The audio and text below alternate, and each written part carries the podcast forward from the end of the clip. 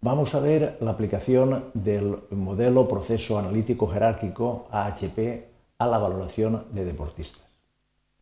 En el caso de la valoración de activos eh, eh, general, inmuebles eh, urbanos, inmuebles agrarios, en la aplicación de, AHP el objetivo es siempre calcular el valor de ese activo. Para ello utilizamos una serie de criterios y una serie de alternativas que son los activos comparables, más el activo a valorar, el activo problema.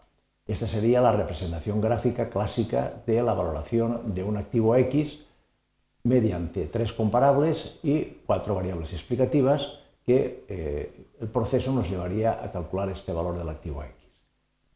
Cuando queremos aplicar esto a la valoración de deportistas tenemos que hacer una serie de cambios. Cambios es el objetivo, pasaría a ser calcular el valor del traspaso del jugador X.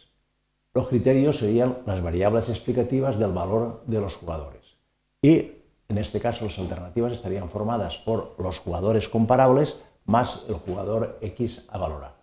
De forma que eh, el gráfico, la representación gráfica sería esta, en la cual tendríamos el objetivo de calcular el valor del traspaso del jugador X, este de aquí, utilizando tres comparables, comparable 1, comparable 2, comparable 3, que serían tres jugadores parecidos al que queremos valorar, y para ello utilizaríamos una serie de variables explicativas, que serían aquellas variables explicativas que consideraríamos que en este caso explican el valor de estos eh, tipos de jugadores.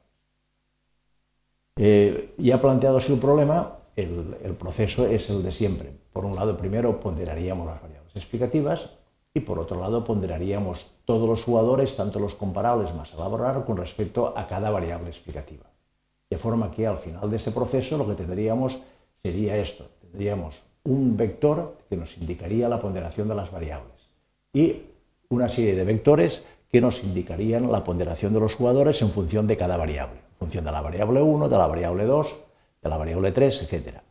El producto de ambas matrices nos daría ya la ponderación de los jugadores.